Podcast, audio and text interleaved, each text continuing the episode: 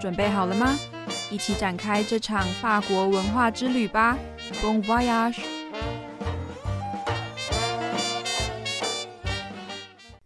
这集想跟大家聊的主题是春节 （La Fête du Printemps）。不知对各位听众而言，春节代表着什么？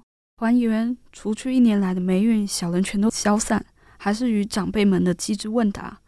被问有没有男女朋友，在哪工作，月收多少？好了好了，不开玩笑了。新年对我们华人而言是很有纪念性的节日，象征对亲朋好友的祝福以及对未来的期待与希望。我在制作这集的 podcast 已经接近期末尾声了，作业报告滚滚来，却不是金钱滚滚来，压力整个亚历山大。所以我就想做这个带有喜庆气氛的题目，也想保佑自己期末欧趴，也祝各位听众们新年快乐，万事如意。当我在挑选主题时，偶然看到曾在二零一四年在巴黎地区的舞龙舞狮表演，我就感到非常好奇，法国人居然在庆祝中式新年，这样的文化习俗是怎么传入中国的呢？这就是今天的主题啦。Suivez moi dans la boîte de connaissances。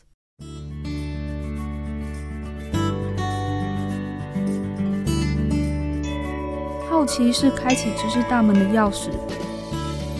学习是永无止境的旅程。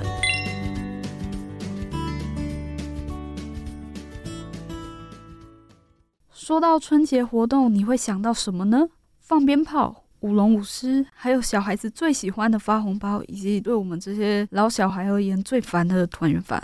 我记得小时候真的很怀念和表兄弟姐妹们一起庆祝新年的时光。呃，现在大家回去都在划手机，年味就越来越淡了。幸好在法国有一小群人正努力的，一边适应新文化，一边延续中国传统的节日。他们就是在法亚裔人。那是在第一次大战结束之后，法国当时涌入了大约十四万名工人，还有来自温州和青田两省的中国人移民到法国，并在里昂火车站创办推广中国文化习俗的企业。在巴黎。中国新年是与法裔亚洲人接触最多的节日之一。近年来，春节已成为法国首都街头最热闹的活动。春节由艺术、文化、学术和政治活动组成，在巴黎各区举行庆典。而活动通常是由谁来负责筹办呢？通常包括巴黎的多个亚发协会以及各个家庭共襄盛举。另外，也会邀请到武术学校来表演。在那里学艺的学生从小就练就一身好功夫。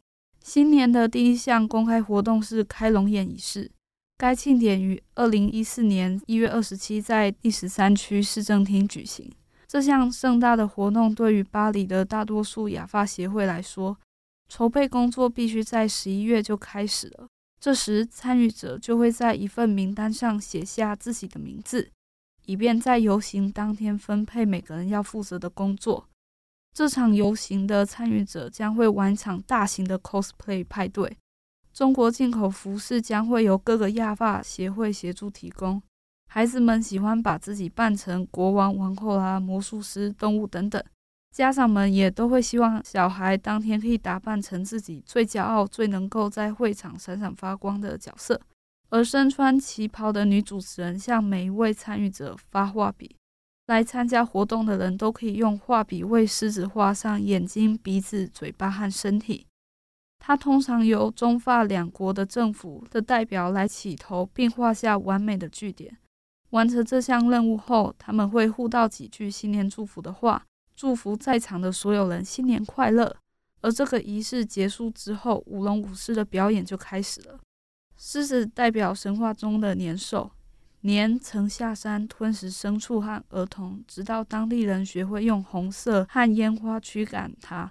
在巴黎，当舞龙舞狮从中国传入之后，就有了自己的特色。它非常需要舞者具备相当的力量、技巧、平衡和经验，才能优雅地完成表演。我相信，在那一群默默努力传承母国文化的心中，永远以华人特有的和谐、团结、圆满等特质为傲。Curiosité est la clé d'ouvrir la porte de connaissance, et l'apprentissage est le voyage qui ne s'arrête jamais.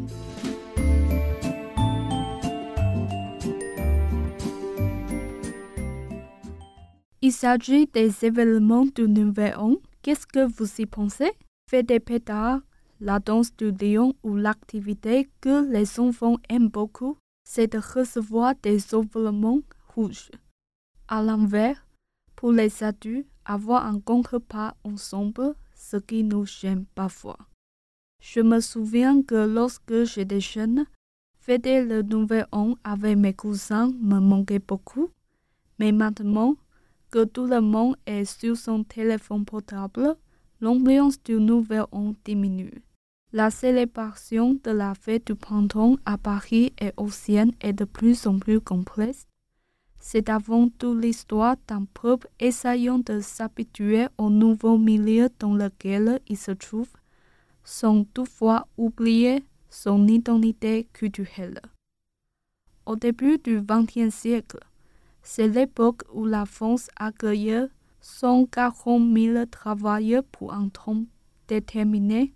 Lorsque la guerre termine, 3 000 Chinois des provinces de Wenzhou et Qingtian restent à Paris et établissent des commerces près de la gare de Lyon. À Paris, le nouvel an chinois est l'une des fêtes les plus importantes pour les personnes en contact avec la population franco-asiatique et représente par ailleurs depuis quelques années l'une des manifestations les plus célèbres dans les rues de la capitale française. La fête du printemps est célébrée pendant presque trois semaines dans plusieurs quartiers parisiens et organisée par différentes associations franco-asiatiques à Paris. Le premier événement public de la nouvelle année est la cérémonie de l'ouverture de l'œil du dragon en 2014 et s'est tenue le 27 janvier dans la mairie du 13e arrondissement. C'est à ce moment que les participants inscrivent leur nom sur une liste destinée à répartir le rôle de chacun le jour du défilé. Chaque association rassemble des certains de déguisements importés de Chine, représentant la diversité ethnique asiatique, des rois et des reines, des mages, des animaux, etc.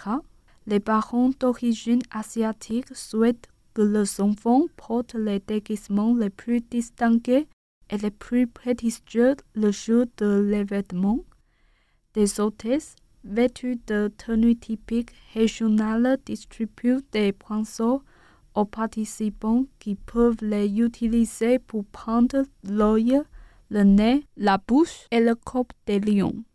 Ces pratiques est généralement effectuée par un représentant des gouvernements français et chinois.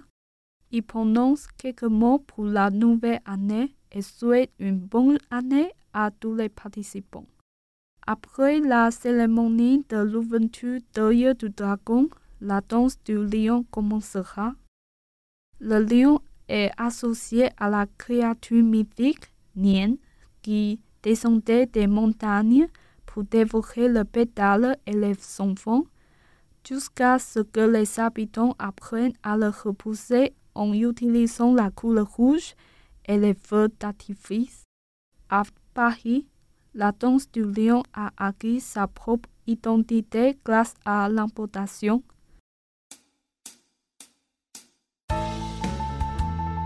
Apprendre français en manière drôle, la salle où tu pourrais savoir tout ce dont tu as envie.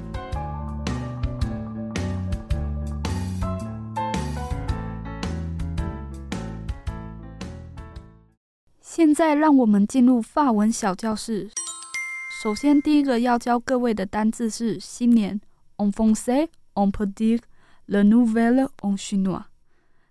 再来教各位一些和新年习俗有关的单字。习俗我们可以说 pratique，对你没听错，它当动词的时候很像练习的法文 pratique，但它是名词的时候也有习俗、风俗的意思。风俗不就是我们日常生活中日复一日仍然历久不衰、习以为常的看法或习惯吗？然后再补充一个单字 h i t r e l 它在法文有仪式的意思。每当过年的时候，我们都会干嘛呢？道祝福、收红包、吃团圆饭、大扫除、放鞭炮、放烟火啊，好像太兴奋，一次讲太多。没关系，这些相关单词片语也很简单。听完这集，你们已经可以用法文简单介绍台湾的新年啦。红包是 huge envelope，红包的袋子好像一个信封袋一样，所以用 envelope，很好理解吧？大扫除是 fair on 公 manage，这边用共的也很有趣。大扫除总是要动员全家人将家里从头到尾清干净，这是个大工程 nespa 再教一个我小时候很爱玩的 fête de p e t a 就是放鞭炮，而烟火是 f e d e f e r artifice。最后一个是团圆饭，我们可以说 a n g o n 和 b 直观理解就是一群人一起吃大餐。相信各位听众都很有画面。我再补充三个会出现在餐桌上的菜肴：长寿面可以说 de New Year Chinois on per OCD de t a g i a d e l l 象征元宝的水饺可以说 the h a v i o l i 吃饺子可以带来财富，可以说 manger des raviolis，ce qui nous permet d'être riche。那小时候耳熟能详的大吉大利，还记得是从什么水果来的吗？没错，是橘子。柑橘在法文里是 mondaine。以上就是这集的法文小教室。今年过节，赶快用法文秀给那些阿姨叔叔，让他们听完吓吓叫，跳过对你进行灵魂拷问了。沙律。选修这门课的反思就是文化象征世世代代传承的精神，它代表着我们和其他国家不同。而每个国家都有一些人，既能够包容欣赏其他国家文化，同时也尽心竭力的让世界认识他们国家的特色习俗。我们台湾也可以朝这个方向去努力，不过需要我们全体达成一致的共识，也就是以发自内心热爱台湾本土文化为前提，才去吸收并反思我们接触到的异国文化。